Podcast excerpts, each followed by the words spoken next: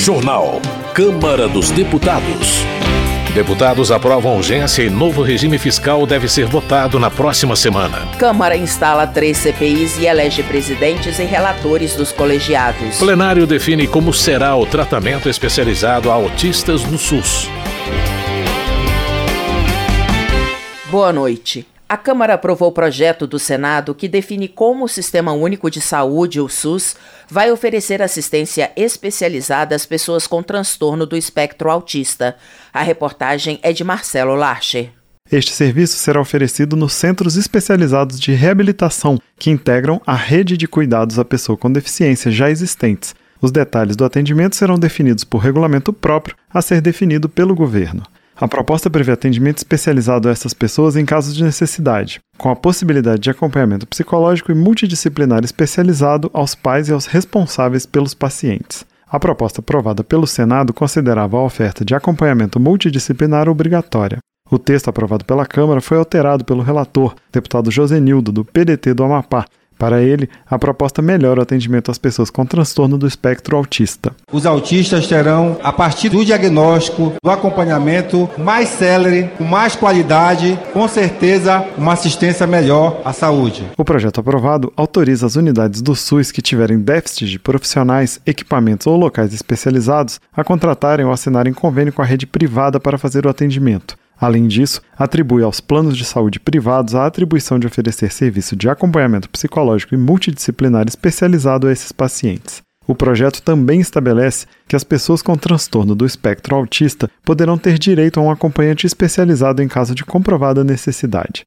O plenário aprovou uma emenda apresentada pela deputada Maria Rosas, do Republicanos de São Paulo, que concede prioridade de atendimento psicossocial no SUS às mães que se dedicam integralmente ao cuidado de filhos com autismo. O deputado Davi Soares, do União de São Paulo, destacou a importância da proposta. Hoje, a dificuldade que a mãe e o pai de um autista sofre, desde a sua detecção até possivelmente o acesso aos serviços, é uma luta diária. E a criação de equipes multidisciplinares faz uma conquista que eu venho aqui parabenizar o autor. Por ter sido alterado pela Câmara, o projeto que define como se dará o tratamento especializado a pessoas com autismo no SUS voltou para análise do Senado. Da Rádio Câmara de Brasília, com informações de Antônio Vital, Marcelo Larcher. Saúde. Isa Arruda, do MDB de Pernambuco, celebra a criação de uma subcomissão especial na Comissão de Saúde para discutir, propor e fomentar políticas públicas para pessoas com transtorno do espectro autista.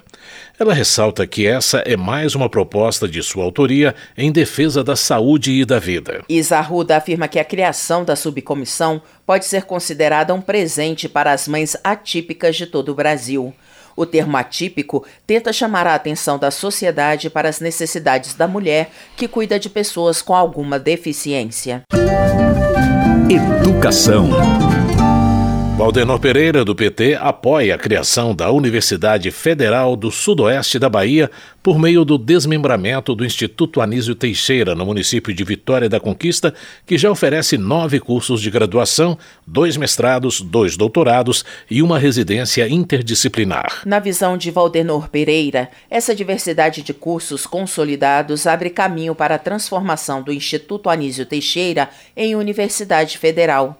Ele destaca a audiência pública realizada na Câmara essa semana para tratar do assunto e a expectativa da população para que a mudança aconteça. Direitos Humanos. Maria do Rosário, do PT Gaúcho, lembra que a data de 18 de maio marca o Dia Nacional de Combate ao Abuso e à Exploração Sexual de Crianças e Adolescentes. A deputada destaca que a Câmara realizou sessão solene para debater o assunto com a presença de representantes do governo federal e da sociedade civil. Maria do Rosário avalia que a legislação brasileira já conta com dispositivos para o enfrentamento desse tipo de crime mas ressalta a necessidade de mais instrumentos de prevenção e proteção integral às crianças e adolescentes. Benedita da Silva, do PT do Rio de Janeiro, registra o lançamento da Frente Parlamentar de Combate ao Abuso e à Exploração Sexual de Crianças e Adolescentes e ressalta a importância do dia 18 de maio, instituído como Marco Nacional de Combate ao Crime. Benedita da Silva pede que o tema deixe de ser tratado como um tabu, argumentando que o abuso infantil é uma crueldade que se abate sobre muitas crianças. Ela defende a criação de uma rede de proteção que englobe a família, as escolas e os meios de comunicação para preservar a infância e a adolescência. Homenagem Augusto Coutinho, do Republicanos de Pernambuco, destaca os 190 anos de fundação de Nazaré da Mata, conhecida como a capital do Maracatu. O parlamentar elogia a gestão municipal e exalta a celebração da data com shows populares, hasteamento da bandeira e o tradicional corte do bolo. Augusto Coutinho informa que a cidade é conhecida por ter uma história rica, que teve origem no período colonial e se desenvolveu economicamente com o cultivo da cana-de-açúcar. Ele também destaca o maracatu rural como símbolo do carnaval pernambucano. Charles Fernandes, do PSD da Bahia, registra o aniversário de 183 anos de Palmas de Monte Alto, comemorado em 19 de maio. O deputado parabeniza a população e elogia a prefeitura do município pelo trabalho que vem realizando em parceria com o governo do estado. Charles Fernandes também lamenta a morte do ex-prefeito de Itororó, Edneu Oliveira, aos 67 anos. O parlamentar presta condolências aos familiares e amigos e exalta a importância do político na história da cidade. Ícaro de Valmir, do PL, parabeniza a TV Atalaia de Sergipe pelos 48 anos de atividade. O deputado exalta as transformações tecnológicas e sociais da emissora e o seu compromisso de levar a verdade aos telespectadores. Ícaro de Valmir também presta homenagem aos 55 anos de fundação da Universidade Federal de Sergipe. O deputado reconhece que a instituição já gerou frutos importantes para a sociedade sergipana e brasileira. Gilvan Máximo do Republicanos do Distrito Federal cumprimenta todos os garis pela passagem da data comemorativa celebrada em 16 de maio. Gilvan Máximo destaca a importância da data para abolir a indiferença com os garis, profissionais que trabalham com carinho e dedicação para tornar mais agradáveis as cidades e mais saudável o convívio entre as pessoas. Comissões. Foram instaladas na Câmara dos Deputados três comissões parlamentares de inquérito. Uma para investigar a atuação do Movimento dos Trabalhadores Sem Terra, outra sobre a manipulação de resultados em partidas de futebol e uma terceira para apurar possível fraude financeira nas americanas. As CPIs devem concluir seus trabalhos no prazo de 120 dias, prorrogáveis por mais 60 dias, se assim decidir a maioria de seus integrantes. A reportagem é de Emanuele Brasil. A comissão que vai investigar as invasões do MST será presidida pelo deputado Tenente Coronel Zuco, do Republicanos do Rio Grande do Sul, e terá como relator o deputado Ricardo Salles, do PL de São Paulo. A atribuição da relatoria a Salles, que foi ministro do Meio Ambiente do governo Bolsonaro, gerou questionamento da deputada Sâmia Bonfim, do PSOL de São Paulo. Segundo ela, o requerimento impede parlamentares de relatarem qualquer assunto quando há interesse pessoal envolvido. Quando o senhor Ricardo Salles foi candidato em 2018, ele fez uma campanha baseada na criminalização do MST. À época, inclusive, foi investigado porque ele dizia abertamente que as pessoas deveriam fuzilar os militantes do movimento social. Em resposta, o deputado Ricardo Salles disse que vai estar aberto ao diálogo. Será um trabalho técnico, objetivo, com o máximo de imparcialidade e que espera poder contar com a ajuda daqueles que representam uma visão favorável à reforma agrária. Durante a reunião, o questionamento de Bonfim foi rejeitado pelo presidente do colegiado. Na comissão que vai apurar irregularidades no futebol, foi escolhido como presidente o deputado Júlio Arcoverde, do PP do Piauí, e o relator será o deputado Felipe Carreiras, do PSB de Pernambuco. Já a comissão que vai apurar possível fraude contábil da ordem de 20 bilhões de reais nas americanas será presidida pelo deputado deputado Gustinho Ribeiro, do Republicanos de Sergipe. Para relator foi apontado o deputado Carlos Chiodini, do MDB de Santa Catarina. Da Rádio Câmara de Brasília, Emanuele Brasil. Política. Alfredo Gaspar, do União de Alagoas, afirma que o Tribunal Superior Eleitoral cometeu um crime contra a democracia ao caçar o registro de candidatura de Deltan Dallagnol. De acordo com ele, a corte ouviu a voz de corruptos para retirar o mandato de um deputado decente e honrado. Na visão de Alfredo Gaspar, o parlamento é conivente com o autoritarismo do judiciário o que, segundo o deputado, coloca em risco o mandato de mais parlamentares, que poderão ter o mesmo destino de Deltan Dallagnol. Também General Girão, do PL do Rio Grande do Norte, critica a cassação do registro de candidatura de Deltan Dallagnol. Para ele, a decisão expõe o desrespeito ao poder legislativo e demonstra uma tentativa de o judiciário governar sozinho o país. Na interpretação de General Girão, ser conservador no Brasil representa uma ameaça aos poderes executivo e judiciário, o que gera perseguições e cassações. Ele cobra a altivez do parlamento para fazer prevalecer a prerrogativa de somente a Câmara caçar o mandato de deputados. Para Abílio Brunini, do PL de Mato Grosso, a decisão da Justiça Eleitoral contra a candidatura de Deltan Dallagnol representa um golpe sobre o valor democrático do voto e cala a voz de mais de 344 mil eleitores. Abílio Brunini afirma que aqueles que representam a esperança de dias melhores e o combate à corrupção têm sido vítimas de vingança e revanchismo por parte dos que foram prejudicados pela Operação Lava Jato. Já Márcio Gerri, do PCdoB do Maranhão, rebate os argumentos a favor de Deltan Dallagnol e defende a decisão do Tribunal Superior Eleitoral de caçar o registro de candidatura. Márcio Gerri observa que a decisão da Justiça não representa um atentado à soberana manifestação do voto pelo povo do Paraná o deputado reitera que Dallagnol foi afastado não porque combate a corrupção, mas porque desrespeitou as leis e corrompeu o sistema eleitoral do país. Por sua vez, Eduardo Bolsonaro, do PL de São Paulo, protesta contra a cassação do registro de candidatura de Deltan Dallagnol. Ele lamenta que o sistema judiciário se volte contra aqueles que se dispuseram a lutar contra a corrupção no Brasil. Eduardo Bolsonaro avalia que desde o processo eleitoral o poder judiciário tem sido parcial, adotando pesos e medidas diferentes. O deputado acrescenta que o país vive uma ditadura e que cada vez mais o poder judiciário investe contra o Congresso Nacional. Para Luiz Felipe de Orleans e Bragança, do PL de São Paulo, a Suprema Corte tem interferido de maneira indevida nas instituições estatais e no poder legislativo. Ele cita como exemplo dessa interferência a cassação do registro de candidatura de Deltan Dallagnol. Luiz Felipe de Orleans e Bragança acusa o governo federal e o STF de estabelecerem um reino de terror no Brasil. De acordo com o parlamentar, a perda do mandato de Dallagnol é o início de uma ação que pode afetar outros parlamentares. Na avaliação de Sargento Gonçalves, do PL do Rio Grande do Norte, há uma troca de valores no país quando, a seu ver, um homem símbolo da corrupção alcança o posto mais alto da República e outro que lutou por justiça tem seu registro cassado. Para Sargento Gonçalves, a Câmara não pode se render a autoridades que, segundo ele, envergonham o Brasil. Ele reitera que só a Casa tem a prerrogativa de decidir sobre a cassação do mandato de um deputado federal.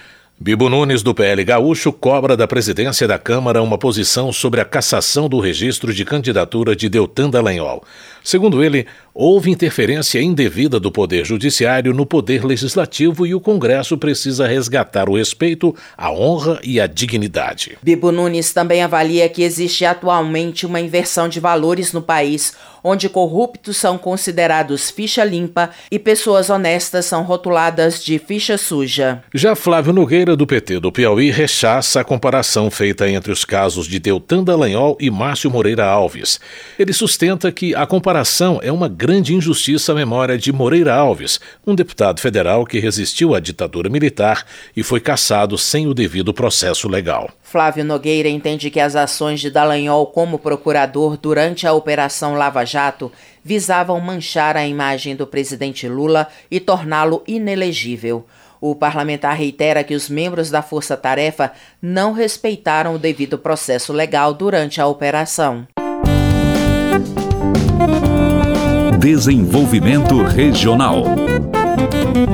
Vicentinho do PT destaca a visita realizada à comunidade do Vietnã, no bairro Jabaquara, em São Paulo.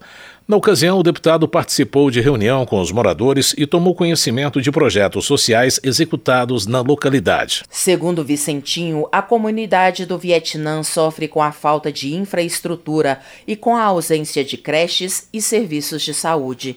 Ele promete lutar junto ao governo federal para que as demandas dos moradores sejam atendidas. Bebeto, do PP do Rio de Janeiro, se reuniu com representantes da ANTT para informá-los sobre os problemas da rodovia Presidente Dutra, principalmente no trecho de São José de Meriti. Segundo o deputado, a população e o comércio local sofreram muito quando a administradora da rodovia, CCR Nova Dutra, fechou as entradas da cidade de maneira arbitrária. Bebeto também cobra do governo estadual a revitalização da linha vermelha, no trecho que vai de Fundão até a rodovia Presidente Dutra. Ele argumenta que o excesso de sujeira, a quantidade de buracos e a iluminação precária contribuem para o aumento da violência na Baixada Fluminense. Economia. O plenário da Câmara aprovou o regime de urgência por 367 votos contra 102 para o projeto do governo que cria o novo regime fiscal para substituir o teto de gastos. Com isso, a proposta pode ser votada diretamente em plenário sem passar pelas comissões da Câmara. O repórter Antônio Vital acompanhou a votação. Em linhas gerais, o projeto prevê que as despesas serão sempre menores que as receitas, e o relator, deputado Cláudio Cajado, do PP da Bahia, incluiu no texto gatilhos que obrigam a redução dos gastos quando ultrapassarem alguns limites. O disparo do gatilho vai depender do cumprimento ou não da meta de resultado primário, que é a diferença entre as receitas e as despesas. Esse valor é definido por uma lei votada todos os anos, a Lei de Diretrizes Orçamentárias, ou LDO. Se a meta for alcançada, os gastos públicos ficam limitados a 70% do crescimento da arrecadação. Por exemplo, se a arrecadação subir 2%, a despesa poderá aumentar até 1,4%. Se a meta não for cumprida, o crescimento dos gastos pode atingir no máximo 50% do crescimento da arrecadação. Nesse caso, usando o exemplo anterior, se a arrecadação subir 2%, a despesa só poderá aumentar 1%. Cláudio Cajado deixou de fora das regras de limite de despesas o reajuste do salário mínimo acima da inflação. Ele defendeu o projeto. Ele parte de um pressuposto de que, em momentos de abundância, nós temos condições de fazermos as políticas públicas serem efetivadas, com investimentos e com manutenção da máquina pública e com os gastos necessários à execução plena das políticas públicas. Mas nos momentos de crise, nós teremos um indutor importante que é o poder público, desenvolvendo investimentos e mantendo a máquina com custeio. Parte da oposição votou contra a urgência. Para a deputada Bia Kisses, do PL do Distrito Federal, o atual teto de gastos é mais eficiente que a proposta do governo para conter os gastos públicos. Ele é uma velha opção que não deu certo já de aumentar despesas, aumentar cobrança de impostos. É uma velha prática com a qual a gente não concorda. Nós temos um sistema muito melhor que é o de teto de gastos. Nós somos contra, não queremos essa urgência porque achamos que um tema dessa importância, dessa grandeza, teria que ser discutido na casa e não em regime de urgência. O projeto também foi criticado pelo PSOL e pela Rede, partidos da base do governo. O deputado Tarcísio Mota, do PSOL do Rio de Janeiro, disse que o limite de gastos impede o cumprimento de promessas feitas pelo presidente Luiz Inácio Lula da Silva. Não havia teto de gastos naquele momento. E é exatamente para que o programa das urnas de Luiz Inácio Lula da Silva possa ser cumprido que o pessoal é contrário a esse arcabouço fiscal, a esse novo teto de gastos. E mais ainda contrários à urgência. O governo teve meses para elaborar, nós vamos ter alguns dias para analisar. Isso é um absurdo. A maioria do plenário, porém, concordou com os argumentos do governo de que o novo regime fiscal pode controlar os gastos públicos sem comprometer os investimentos. As alterações feitas pelo relator foram defendidas pelo deputado Hugo Mota, do Republicanos da Paraíba. Nós vislumbramos que o texto foi melhorado de forma significativa pelo relator. Ele traz gatilhos, traz vedações que irão obrigar que a meta fiscal nova, desse novo regime fiscal sustentável, seja cumprida. Isso é importante para o nosso país, é importante para trazer segurança para as nossas contas públicas, é importante para que avancemos na redução da taxa de juros, diminuamos o desemprego. Após a aprovação do requerimento de urgência, o presidente da Câmara, Arthur Lira, anunciou que a proposta será votada em plenário na próxima semana. Da Rádio Câmara de Brasília, Antônio Vital. Termina aqui o jornal Câmara dos Deputados com trabalhos técnicos de Everson Urani e apresentação de José Carlos Andrade e Luciana Vieira. Uma boa noite para você. Uma ótima noite. A Voz do Brasil retorna amanhã. Você ouviu A Voz do Brasil. Boa noite.